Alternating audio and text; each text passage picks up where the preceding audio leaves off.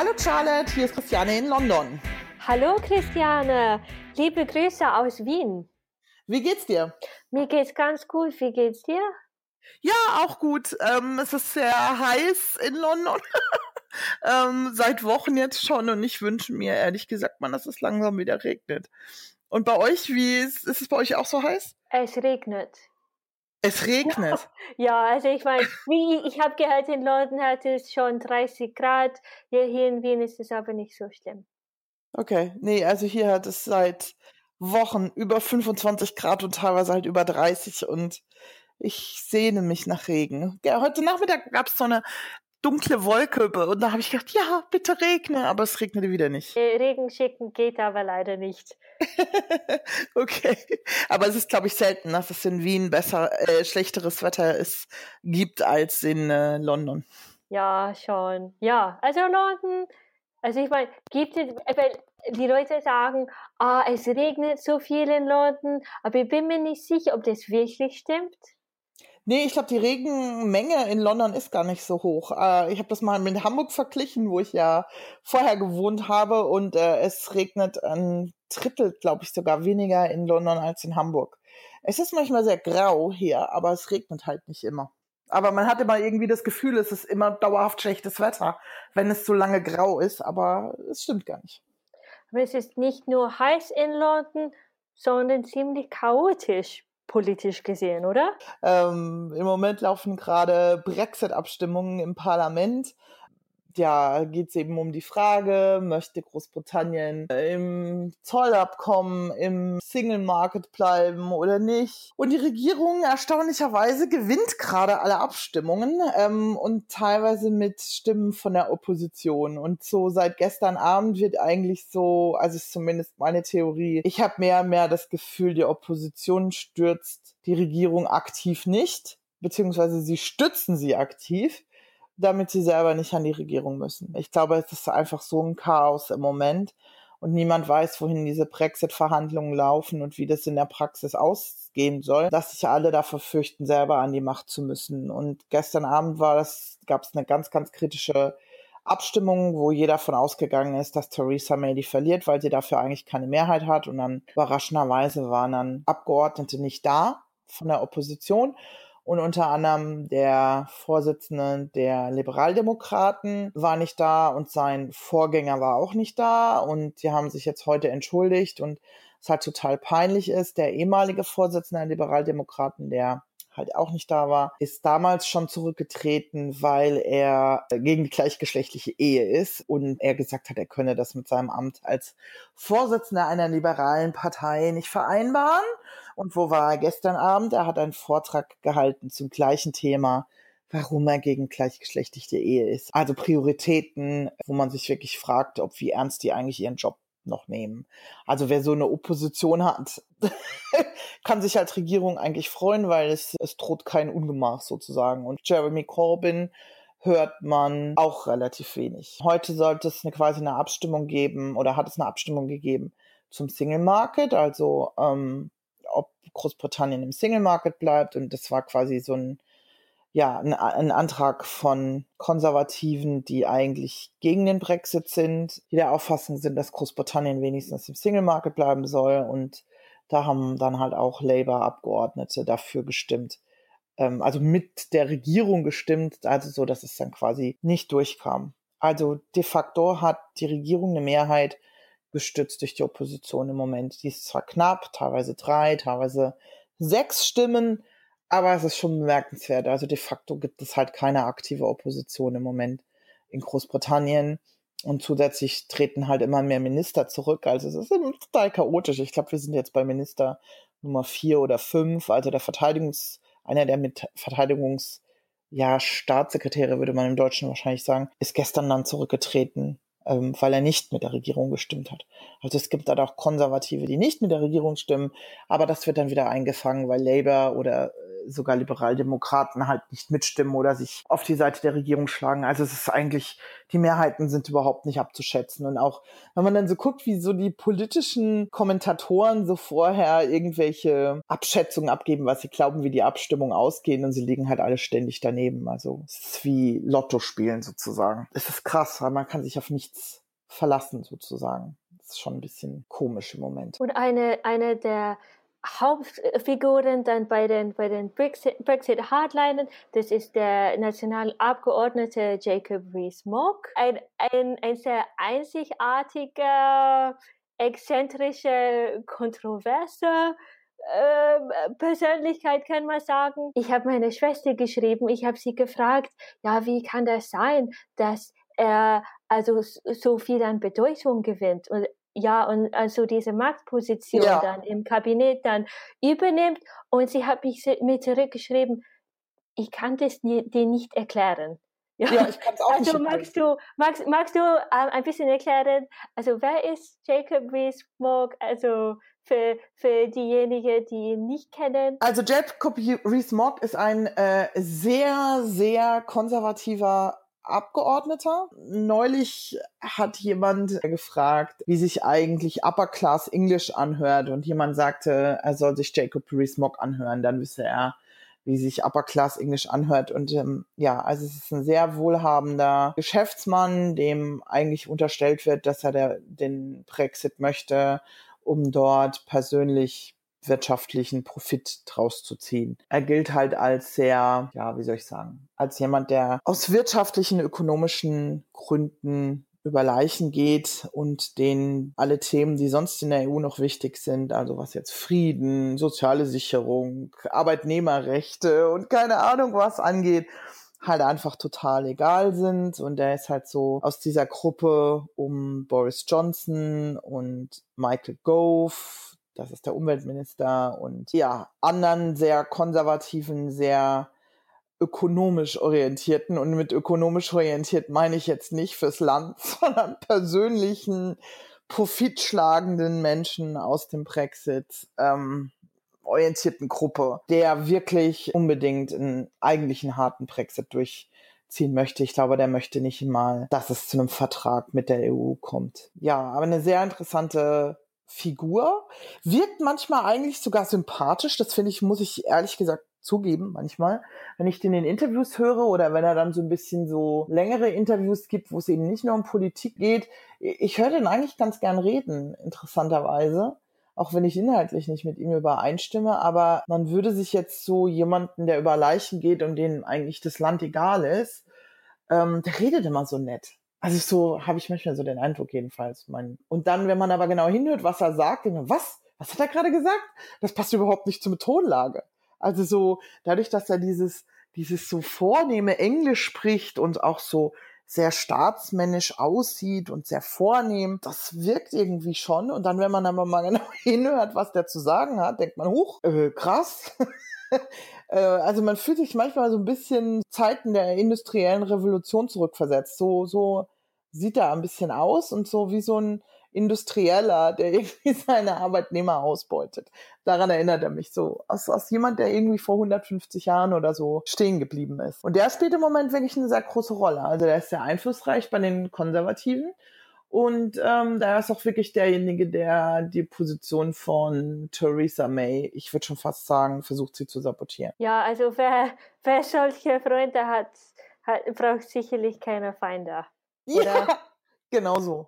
Genau das. Also ich, ich denke, Theresa May hätte dem viel früher Einhalt gebieten müssen. Die hätte niemals zulassen dürfen, dass da diese völlig schrägen Vögel ähm, in der konservativen Partei so Einfluss bekommen. Also das, das ist einfach auch gefährlich für sie persönlich. Äh, das sind diejenigen, die wirklich jeden Tag an ihrem Stuhlbein sägen. Und irgendwann ist es halt durch und dann fällt sie um. Also ich denke, deren Masterplan ist ernsthaft jemanden aus dieser äh, Boy Group sozusagen als Premierminister einzusetzen. Und dann können wir uns hier alle warm anziehen. Also die sind auch gegen die Menschenrechtskonvention und gegen den Europäischen Gerichtshof und alles, was so mit Menschenrechten, Arbeitnehmerrechten, also alles, was so irgendwie so zum zivilisierten Leben der letzten 70 Jahre dazugehört hat, finden die alle, glaube ich, nicht so gut. Ist jedenfalls mein Eindruck. Und ähm, das ist schon ziemlich befremdlich, weil dann wird es echt ein bisschen ungemütlich und kalt in Großbritannien, wenn die zu viel Einfluss bekommen. Und dagegen ist äh, Theresa May, glaube ich, wirklich fast eine, ach, wie soll ich sagen, ja, schon fast äh, sozial, wenn man das so sagen kann. Also diese Gruppe da ist, äh, da fröstelt's einen manchmal, muss ich sagen. Und ähm, die sind meines Erachtens auch der Grund, warum UKIP, also diese ganz rechts außen, also quasi die AfD ähm, von Großbritannien, so weit am Boden liegen im Moment, weil das alles über die Tories und diese Gruppe eben abgedeckt wird. Die unterscheiden sich kaum noch von, von UKIP. Die Leute haben gar keinen Bedarf mehr, sich so einer rechten Partei zuzuwenden, weil die Tories sind zumindest mit einem Flügel ihrer Partei, decken die das alles ab.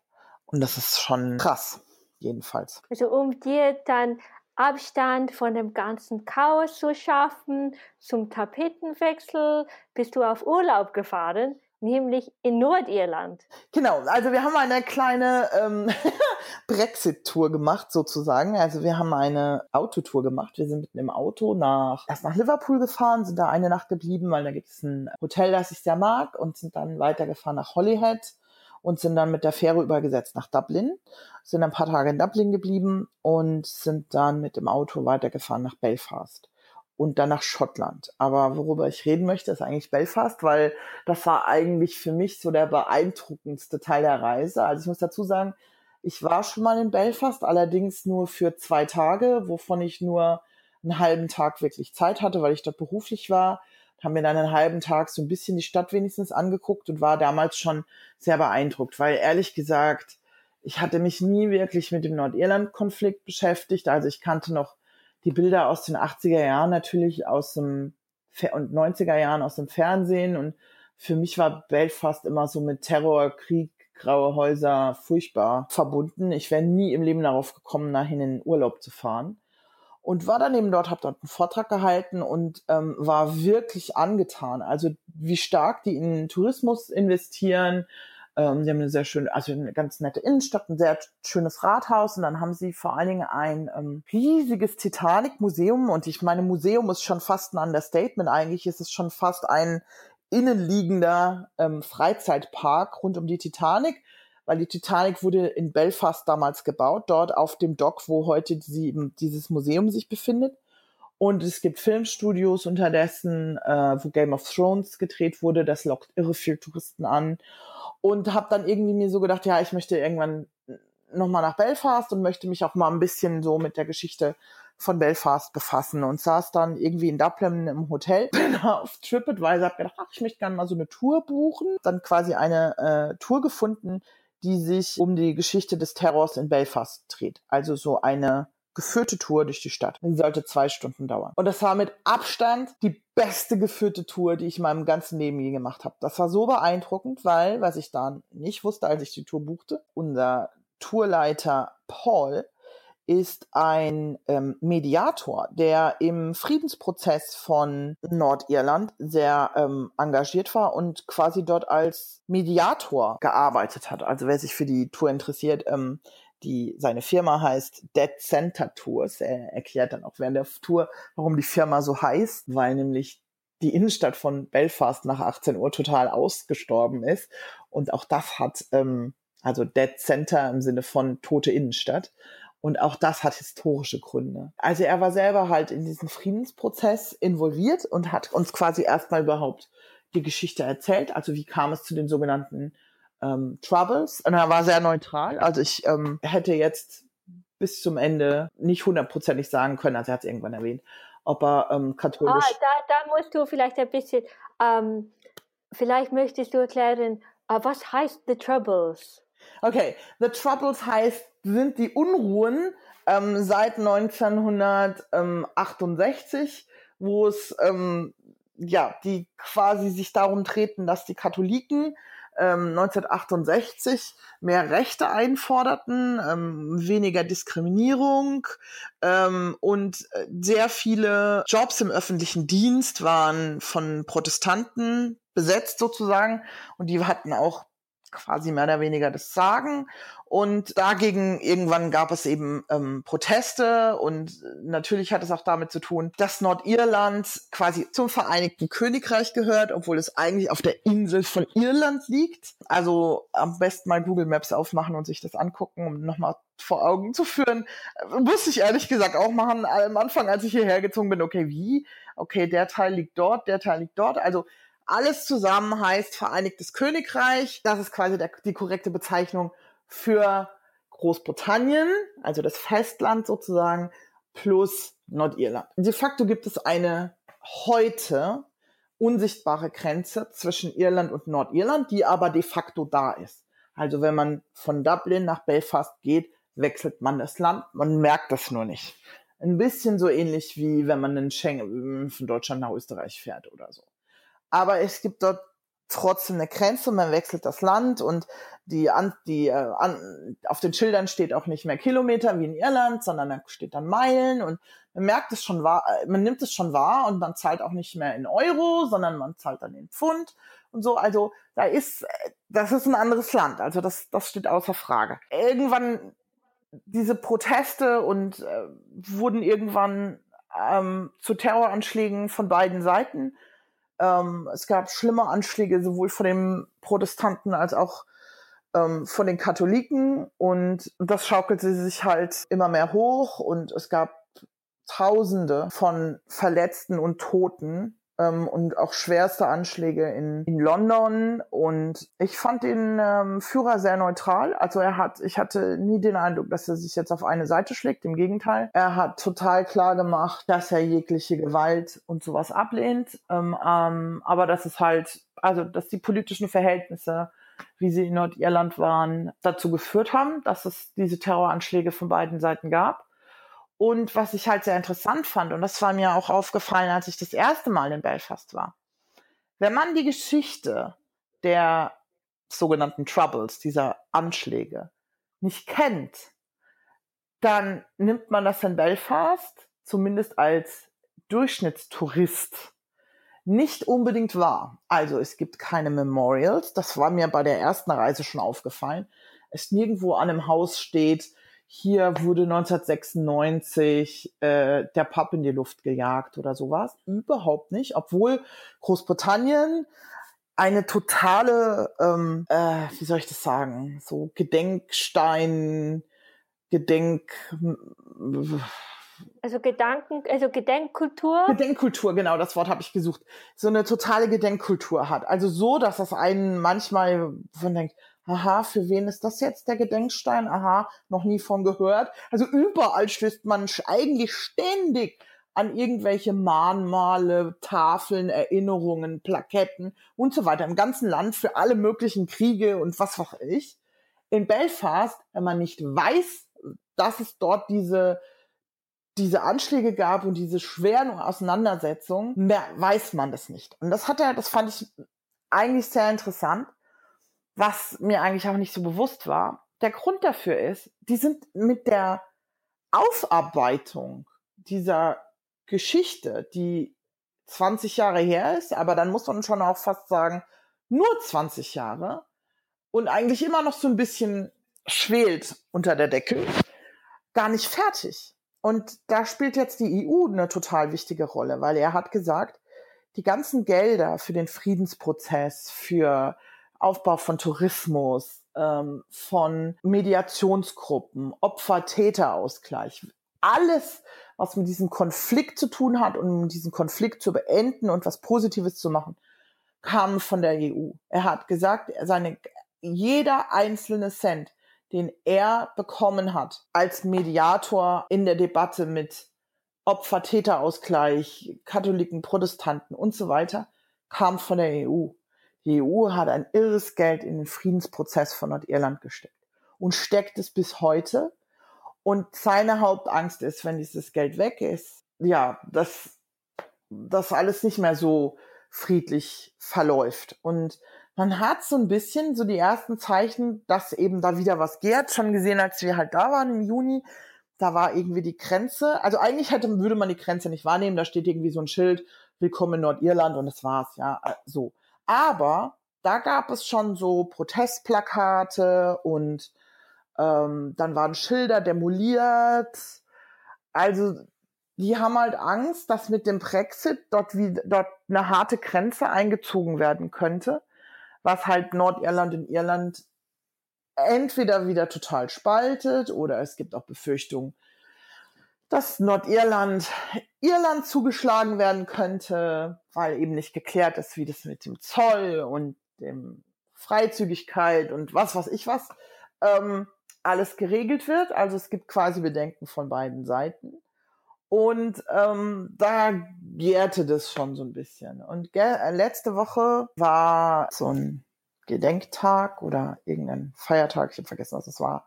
Und da sind 72, ja, so, ich glaube, so Molotow-Bomben in ähm, Belfast wieder geflogen und gezündet worden. Also es gibt da schon wieder so ein bisschen, also wahrscheinlich kein Vergleich zu dem, wie es in den 80er, 90er Jahren war, aber da schwelt jetzt was und das hat eben definitiv ausgelöst durch diese Brexit-Diskussion, was mit Nordirland passiert, was mit der Grenze passiert und überhaupt. Und dann der zweite Aspekt, den ich sehr interessant fand, den er sehr gut dargestellt hat. Es gibt halt überhaupt kein Schwarz-Weiß oder wenig Schwarz-Weiß, wenn man jetzt sich darüber unterhält, wer ist Opfer, wer ist Täter, weil ganz oft war, also er hat gesagt, er hat zum Beispiel mit Menschen gearbeitet, die haben ihr Kind verloren in einem Anschlag, sagen wir mal von den Protestanten. Oder ist wurscht. Die haben ihr Kind verloren. Anschlag von irgendwem, von der Gegenseite.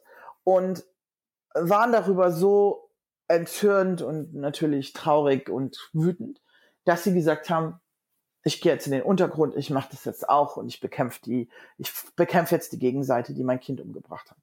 Und dann hat er gesagt, dann war halt so die Frage in die Diskussion, sind diese Eltern, ist dieser Vater, der sein 18 Monate altes Kind verloren hat in irgendeinem Anschlag, ist er jetzt Opfer oder ist er Täter oder ist er beides? Wenn er beides ist, wie gehen wir damit um? Das ist der Grund, warum es so wenig bis gar keine Denkmäler, Anerkennungs für die Opfer von dem und dem Anschlag gibt, weil sie sich eigentlich immer noch nicht richtig darüber geeinigt haben, wer ist Opfer, wer ist Täter. Das gibt es immer noch tausend Diskussionen ähm, ist das immer so alles so schwarz-weiß. Diese Diskussion hat noch nicht mal richtig angefangen nach 20 Jahren.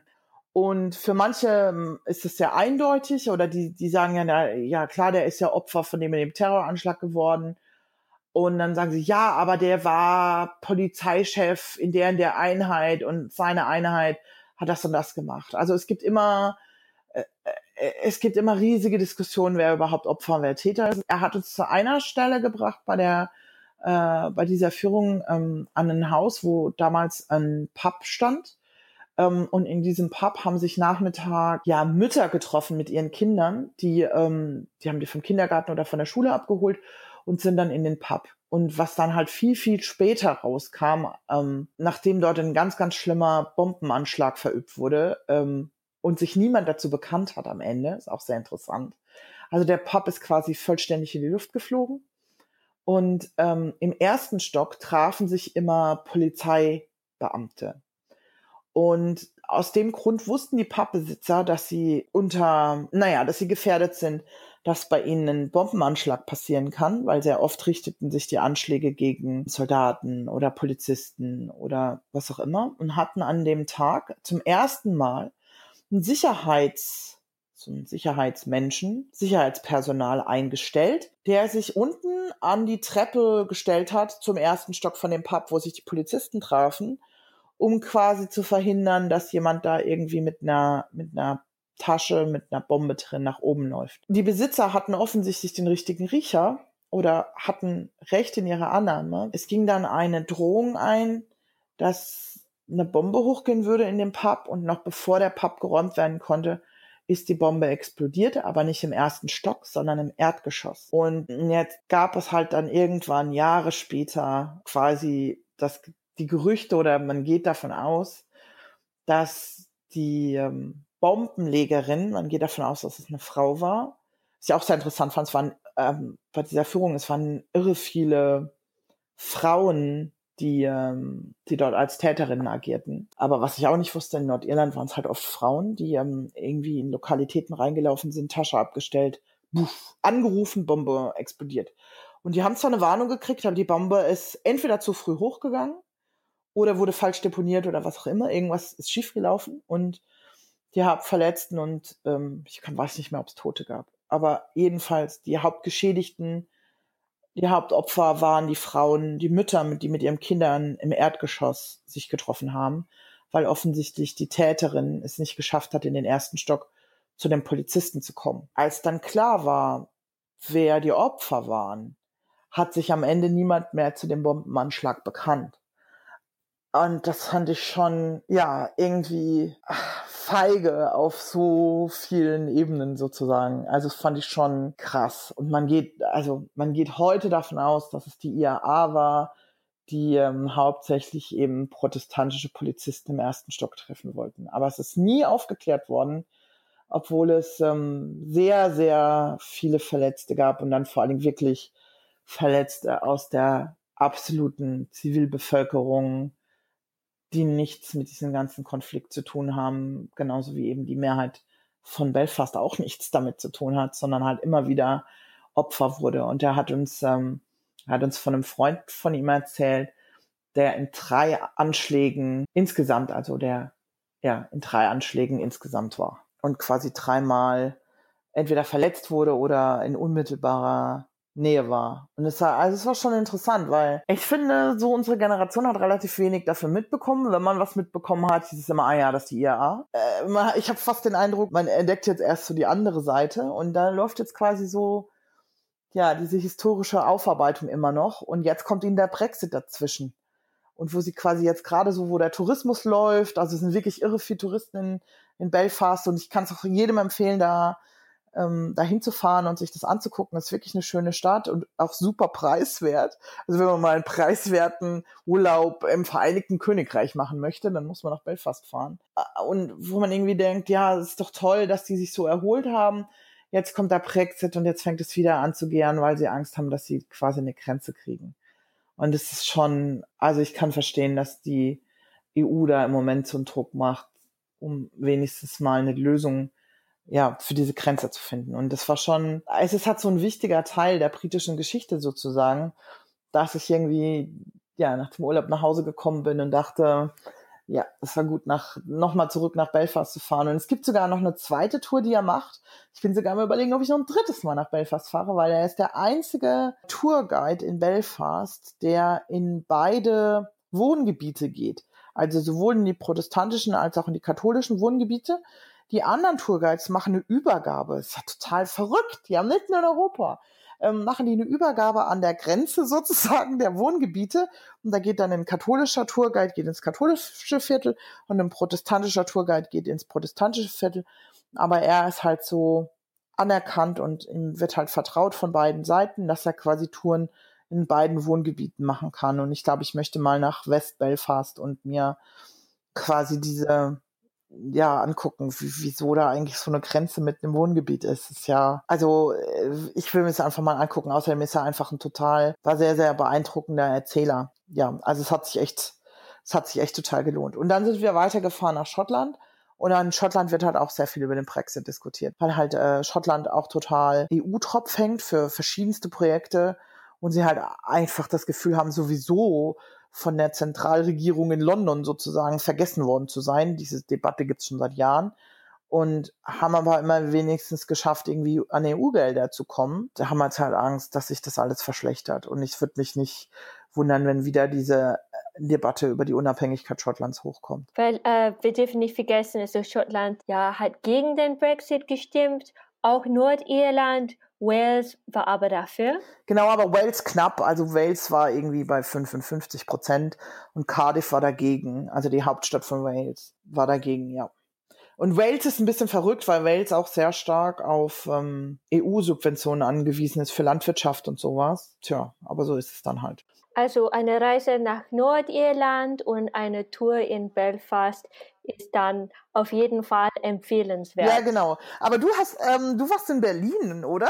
Ja, das stimmt. Ja, ich war vor ein paar Monaten eigentlich schon in Berlin. Und ähm, äh, wie, was hast du gemacht in Berlin? Wir haben uns hauptsächlich äh, die DDR-Museen angesehen oder angeguckt. Wir haben auch neue Wörter gelernt. Aha äh, ja, oder genau, oder mehr davon gehört, ja, zum Beispiel wie gucken, wenn man das in Österreich nicht so sagt, sondern schauen. Aha, okay. Selbstverständlich ist es eine absolute tolle Stadt, international. Also wir sind dann in der Kastanienallee was essen gegangen ähm, am Prenzlauer Berg und das war, das war super. Also das ist eine ganz andere Stadt ja, als, als Wien. Also die, die zwei Städte kann man nicht vergleichen, also alleine von der Größe her. Na, also einfach so ein, ein, ein tolles Kulturerlebnis. Okay. Was, was war so das Beeindruckendste, was du über die DDR gelernt hast? Also weil ich vorher sehr wenig über die DDR wusste und wir haben, also wir, wir haben das Gefängnis, also diesen Un Untersuchungsgefängnis in äh, Hohenschönhausen besucht. Also ich glaube, was ich davon mitbekommen habe, ist eigentlich, wie, wie, wie frisch, also wie aktuell das Thema, also diese Vergangenheit noch ist. Ja, das, also es leben noch Menschen, die das erlebt haben und von dieser Vergangenheit betroffen sind. Ja, also das ist, das ist Geschichte, aber das spielt immer noch eine, eine Rolle in der Gegenwart. Auch ähm, wir, haben, wir haben das Brandenburger Tour besucht und all diese Fotos gesehen von wie, wie das damals war. Äh, interessant ist, ist äh, dass mein Vater dann äh, 1971 äh, Berlin besucht hat. Die Stadt, wie, äh, wie, es, wie, wie sie heute ist, kann er sich nicht vorstellen. okay. Ja, aber das ist äh, komplett anders. Und jetzt, ja, also jetzt ist es wirklich eine Stadt, eine gemeinsame Stadt ist. Ich meine, damals war das, war das also für, für die meisten Menschen unvorstellbar. Also ich hatte auch das Gefühl, ja, ich erlebe hier was Tolles und ja, vielleicht sollte auch mein Vater irgendwann auch mal hinfahren. Das wäre super. Ja, ich habe auch äh, also den Reichstag, gese Reichstag gesehen und das Bunde Bundeskanzleramt. Ja. Und also das Bundeskanzleramt, das ist so ein Powergebäude. ja, das letzte Mal, dass ich so ein, so ein eine Gefühl von einem Gebäude bekommen hat, war eigentlich, äh, als ich Capitol Hill in Washington D.C. besucht ja. habe. Also man, ja, also man hat dort das Gefühl, ja, also hier wird es wirklich ernst und es, ja, wir treffen hier wirklich ernste Entscheidungen. Also das vermittelt quasi dieses Gefühl und ja, also das, das war auf jeden Fall, ja, er hat Spaß Super, gemacht. okay. Ja, also, also ich finde es ich find's sehr schön. Also ich finde, ich mag die Architektur eigentlich. Ich finde es sehr, es ist sehr hell und sehr offen. Gut. So. Ja, wir reden auch eigentlich schon viel zu lange. Und deswegen würde ich sagen, wir machen Schluss für heute und ich wünsche dir noch eine schöne Woche. Ja, dir ja, auch. Mit wenig Regen. Und ich, ich, ich wünsche dir eine schöne Woche mit etwas. Ja, das wäre sehr schön. Das wäre wirklich gut. Dann. Dann äh, bis zum nächsten, bis zum nächsten Mal. Mal. Tschüss.